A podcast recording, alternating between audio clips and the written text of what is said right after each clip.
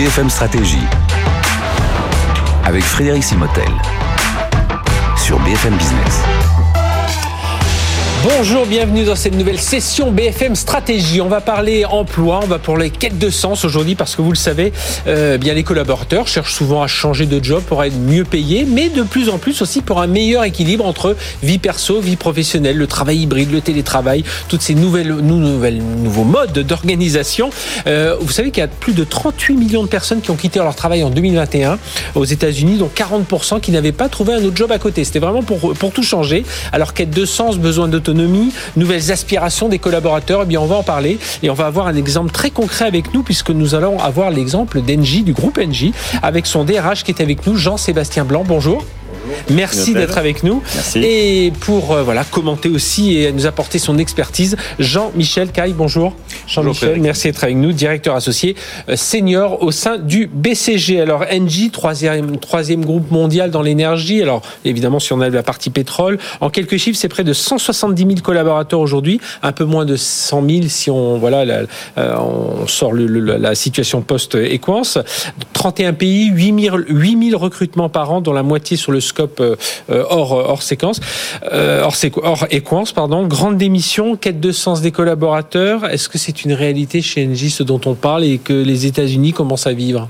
Alors, Engie est un, groupe euh, industriel intégré important aux États-Unis. Et effectivement, ce phénomène-là nous touche dans beaucoup de pays, mais plus particulièrement aux États-Unis. Euh, on a un taux de démission qui, en quelques mois, est passé de 6-7% à 16-17%. Et, la quête de sens, pour vous, c'est une nouveauté ou ça existait déjà et, en fait, la quête de sens, c'est quelque chose qui a toujours été important chez Engie. On a beaucoup travaillé sur notre raison d'être qui est euh, d'être un, acteur euh, d'accélération de la transition énergétique. Et en fait, aujourd'hui, j'ai coutume de dire à, nos managers, la, la, quête de sens va avec les compétences. Les gens veulent mettre leurs compétences au service de quelque chose. Mhm. Et c'est très vrai pour Engie parce que cette transition énergétique est, finalement un, facteur qui nous dépasse tous. Euh, moi, je suis citoyen, père de famille, apiculteur. Euh, on, on, voit tous euh, la planète changer. Et aujourd'hui, dire aux 100 000 collaboratrices et collaborateurs d'Engie et aux 10 000 personnes qui nous rejoignent chaque année, euh, vous pouvez contribuer à la transition énergétique, c'est un facteur plus, plus, plus. Ah oui. Ouais. Et, et moi-même, qui ai rejoint Engie il y a un an et demi, ça fait partie de mes critères de décision. Donc ça n'est pas que les nouvelles générations. Et, alors, pour vous, est-ce que vous avez l'impression de, de, de, vivre cette grande démission, là, ce, dont, ce dont on parle à l'instant, dont on a beaucoup parlé? Ce qu'on vit dans toute l'entreprise, c'est la recherche de sens. La grande démission se matérialise plus ou moins. Pourquoi? Parce que nous avons justement, avec notre raison d'être, avec nos métiers, et avec nos actions au quotidien, nous avons une réponse à cette question-là. Mhm. Et vous avez, je crois que c'est ça, vous avez fait une étude en, en 2021, un taux d'engagement de 80%, c'est ça Donc nous, nous, faisons chaque année, pour mesurer justement le pouls de, de, nos, de nos collaboratrices et de nos collaborateurs, nous faisons une enquête d'engagement. On a plus de 85% de salariés qui sont engagés et on mesure plus dans le détail et notamment ce qu'ils nous disent. Ils nous disent on, on, on apprécie, on mesure l'importance de cette raison d'être ce qu'on voudrait, c'est mieux comprendre en quoi on peut contribuer. Et mhm. tout le travail que fait le management actuellement, c'est de, de, flécher un petit peu la contribution que j'ai moi en tant qu'individu par rapport à cet objectif plus global. Donc avec une grande écoute des collaborateurs. une grande écoute des collaborateurs. On, va en reparler. Jean-Michel Caille de, de, euh, de BCG. Euh, voilà, c'est ce, qu'on, c'est ce que vous, vous ressentez euh, aujourd'hui. Alors j'imagine beaucoup aux États-Unis, peut-être un peu moins en France, non? Alors peut-être un peu moins en France. plus que ressentir, on l'étudie. Hein. Mhm, C'est-à-dire qu'on suit, on suit les taux de démission, on suit, euh, on savoir si les gens démissionnent en allant quelque part, etc. Oui, parce qu'il faut anticiper tout ça. Enfin, il faut voilà, préparer. Et, exactement. Et, et, donc, bon, on voit que c'est pas du tout la même réalité de, selon les pays. Néanmoins, les États-Unis, c'est une réalité. Dans les pays d'Europe, ça l'est aussi, mais beaucoup moins. Et en France, ça, ça, l'est également. Alors ça l'est plutôt dans les secteurs de type BTP, hôtellerie, restauration, retail, mhm. euh, grande distribution. Là, oui, on voit beaucoup de gens euh, quitter et quitter euh, sans forcément d'ailleurs avoir de, de, de, de, point de chute, particulièrement dans la, la, jeune génération. Si je vous donne un chiffre, deux tiers des travailleurs tertiaires, deux tiers des travailleurs tertiaires sont prêts à sauter le pas. Mhm. Donc la moitié d'entre eux sont très actifs dans la recherche hein, d'une autre, d'une autre, euh, d'une autre opportunité. Là, j'ai parlé des travailleurs tertiaires, mhm. et là, on a publié récemment une, une, étude sur les deskless workers, c'est-à-dire ceux sans bureau, oui. sans bureau, donc en gros les, les ouvriers, euh, les gens sur la route, etc. Et donc euh, là, on n'est qu'à 37% que à 37%. Mais c'est relativement nouveau. Avant, c'était beaucoup moins, c'était beaucoup moins que ça. On avait des chiffres qui étaient de l'ordre de 25, 28%. Mhm. Là, on a, on a pris 10 points. Et, ça veut dire que les, les, gens sont plus confiants. Enfin, c'est les, les, quelque part, c'est les talents qui ont qui ont l'avantage aujourd'hui. C'est un peu ça. La, bah, Aujourd'hui, on est dans un marché pénurique pour tous, pour tout un tas de, de, de, jobs. Mhm. Les talents ont l'avantage. Donc les talents, et je vois beaucoup de jeunes qui sautent le pas sans même savoir parce que ça correspond pas à, à, ce qui à ce qu'ils souhaitent faire. Et euh, dans beaucoup de jobs, là cette fois, je suis sur des jobs d'exécution.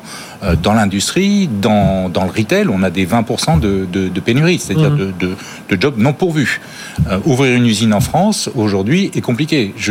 J'essaye d'ouvrir pour un de mes clients une usine et obtenir les, les gens, c'est compliqué. Et, et, les gens veulent changer. Alors imagine pour pour être mieux rémunérés, ça, ça bon ça ça, ça ça ça change pas. Mais j'imagine aussi pour progresser en termes de, de formation, voire pour être et, on le connaît un peu dans le secteur euh, IT, euh, c'est un peu plus de freelance aussi. De, Oui, alors c'est vrai que c'est vrai qu'on a, on a vu on a vu des gens qui changent pas, pas seulement pour un nouveau job et progresser, mais aussi pour un autre mode de vie. Et ça, c'est quelque chose qui a été, euh, bah, c'est lié à la période qu'on vient tous de traverser, et c'est lié à un moment où les gens se sont dit mais pourquoi tout ça, pourquoi je fais ça. Et si je reprends ce que disait mhm. Jean-Sébastien sur la, quête de sens, on pourra parler tout à l'heure des, critères et leur hiérarchie, mais ce que je vois, c'est que euh, le sens devient un critère un peu couperé les gens. C'est-à-dire, euh, euh, c'est compatible, c'est pas compatible. Ce que je, ce que je fais et, la boîte où je suis, c'est compatible avec ce que je veux être ou pas compatible. Il y avait d'autres critères avant qui pouvaient être la localisation, euh, le salaire. Là, ça, ça c'est coupé. Alors justement, le, sens, la raison d'être, c'est important. Donc, c'est quoi la raison d'être chez NJ Voilà, comment vous, vous les attirez? Comment elle est incarnée, Jean-Sébastien Je pense que ce qu'il dit Jean-Michel est tout à fait juste. En, fait, le, sens, c'est nécessaire, mais c'est pas suffisant. Mhm. Donc, il faut réellement donner des preuves concrète que ce qu'on fait nous en tant qu'entreprise va dans la direction qu'on a expliquée. Donc on a une raison d'être, elle est dans nos statuts, elle a été définie suite à des grands, un grand nombre de travaux participatifs, hmm. elle a été validée par nos actionnaire, euh, donc elle est claire, hein, c'est elle euh, existe, voilà, sur blanc. Elle, elle, elle, existe, elle est, elle est, elle est simplissime. Hein. On est un acteur énergétique euh, fondamental. Comment est-ce qu'on accompagne nos clients particuliers, entreprises et les pays dans l'économie, l'économie avec une énergie décarbonée? Voilà, c'est hmm. simple. Derrière, c'est énormément d'actions au quotidien. Et en fait, ce que nos collaboratrices et nos collaborateurs apprécient, c'est de voir que leurs compétences servent à ça, donc le travail sur euh, l'énergie solaire, euh, l'énergie éolienne, mais c'est aussi toute l'ingénierie financière qui est au service de ces projets, euh, mais c'est également tous les services que nous faisons pour les entreprises. Donc il faut vraiment des preuves. Il y a en fait des, indicateurs mesurés. Il faut montrer qu'il y a des formations qui, qui, des compétences qui changent, des formations qui sont mises en place, tout ce genre de choses. Alors, euh, je vais vous donner deux preuves euh, rapidement. Une première preuve, c'est que tous nos budgets maintenant intègrent une dimension carbone.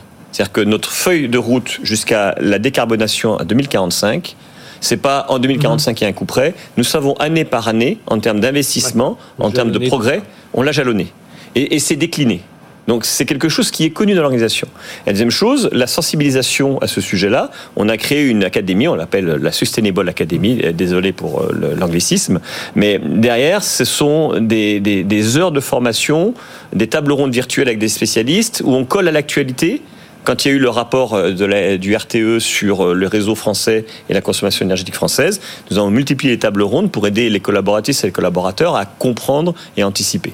Et alors ça, ça vous aide, vous, vous réussissez à créer une proposition de valeur pour euh, bah, retenir les talents, mais enfin pour attirer les talents, mais aussi retenir, parce que souvent on dit que c'est ça le plus difficile. Oui. Alors. Par rapport à ce que disait Jean-Michel, moi ce que je constate, c'est qu'effectivement, si je prends l'exemple des États-Unis, on a eu un taux de démission plus important, mais la vitesse à laquelle on recrute, elle est la même, voire même, elle s'est améliorée. C'est-à-dire qu'en fait, on a une fluidité du marché du travail. Et, globalement, oui, nous devons, par rapport aux personnes qui ont des talents et de l'énergie, mais même, je dirais, par rapport à tout le monde, euh, ben, encore plus faire notre travail de manager et de DRH de manager, c'est comment est-ce qu'on donne du sens et comment on manage mieux les personnes. Et dans la fonction RH, comment on est encore plus exigeant sur les parcours de carrière. Euh, Jean-Michel, justement, sur cette proposition de valeur, il y a des, des, points à suivre, euh, 3-4 points? Oui, il y a, il y a 3-4 points. On pourra parler de la hiérarchie après, mais si vous voulez, il y a grosso modo, il y a ce dont je disais tout à l'heure, hein, le sens, les valeurs, c'est couperé, c'est oui, c'est non. Euh, on a un deuxième aspect qui est le management, les collègues, mhm. c'est-à-dire pour qui je travaille et avec qui je travaille. Ça peut être très important, par exemple, dans la tech, on peut ah en parler. Euh, le job et ses conditions d'exercice et notamment la flexibilité. Est-ce que je suis remote par remote, etc. Et puis le dernier point, les, les, les euros, ah bah oui. les conditions de rémunération et, et, et les carrières. Et ça, avec ces quatre gros ingrédients là, on mixe on mélange, on en met plus de l'un, plus de l'autre, etc. Et ça fait une proposition de valeur adaptée aux gens que vous voulez attirer et garder.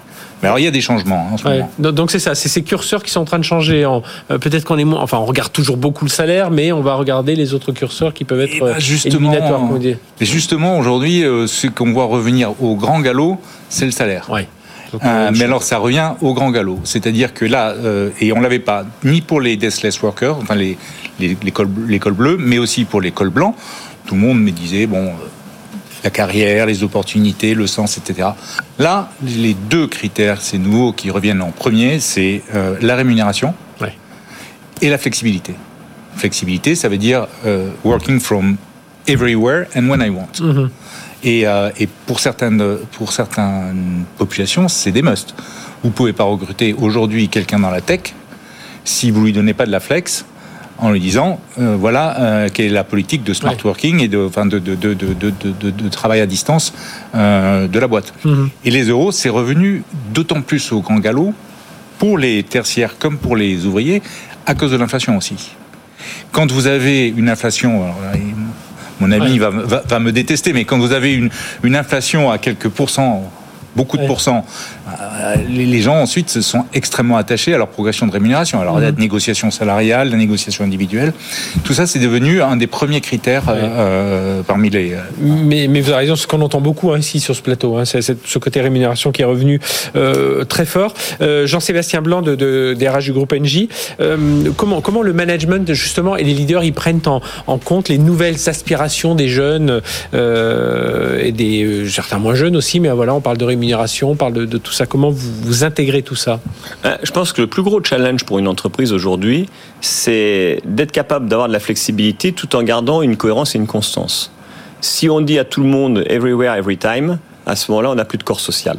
Et on le sait. Et dans une entreprise comme MJ, qui est assez grégaire et qui fonctionne en collectif, notamment sur les projets, une bonne partie peut se faire en distanciel et on est bien organisé pour ça et on le fait. Mhm. Et une grande partie nécessite à un moment donné de se frotter et, de, et de, se parler et de surtout, se travailler ensemble. Surtout qu'on a pu un peu tester à l'échelle avec la situation et, Et à l'échelle, on, a, on a vu qu'aller trop loin dans le virtuel et distanciel, euh, bah, ça marchait bien quand on avait les réseaux, les connexions. Et puis à un moment donné, on détruit de la valeur, tout mhm. simplement. Et on perd des gens parce que les gens perdent leur âme et, perdent quelque part la raison de travailler ensemble. Jean-Michel le disait très justement, le plaisir de travailler avec ses collègues et la reconnaissance de son manager, ça fait partie encore aujourd'hui des priorités des gens. Donc comment on fait? Eh bien, nous, on, on, travaille beaucoup sur le leadership chez NJ et on oriente nos leaders sur euh, les, la qualité d'exécution opérationnelle qui est encore plus importante dans un monde de l'énergie qui change. Donc comment est-ce qu'on est dans l'action en incluant le plus possible de personnes? Et puis, la raison d'être la transition énergétique, elle va avec une responsabilité sociétale et sociale. C'est ce que j'appelle le CARE, c'est euh, s'occuper des autres. Et, et, pour que ça comprenne tout le monde et pas qu'une élite de, de, de, de mhm. pros de la tech, on a notamment signé un accord avec tous nos syndicats au niveau monde pour garantir des droits sociaux minimums fondamentaux. 14 semaines de congé maternité. Il y a des pays pour lesquels c'est quelque chose de normal depuis longtemps. Je peux vous assurer qu'à l'échelle du monde chez NJ, c'est un vrai changement et c'est un vrai progrès pour tout le monde. Bien, merci, messieurs. On, on aurait pu encore parler beaucoup de choses. Hein. Je sais qu'il y avait la tête, le cœur, les mains. On en, a déjà parlé ici, Jean-Michel, et on en reparlera, mais le temps passe. Merci en tout cas, Jean-Sébastien Blanc des du merci. groupe NJ. Merci, Jean-Michel Gaille, d'être venu avec nous, directeur associé senior au sein du BCG. Et on voit, je pense qu'on a remis un petit peu des, choses dans l'ordre euh, en ce moment dans ces, euh, bah, pour attirer, retenir les talents. Merci à tous les deux. À très bientôt pour une nouvelle session de BFM Stratégie.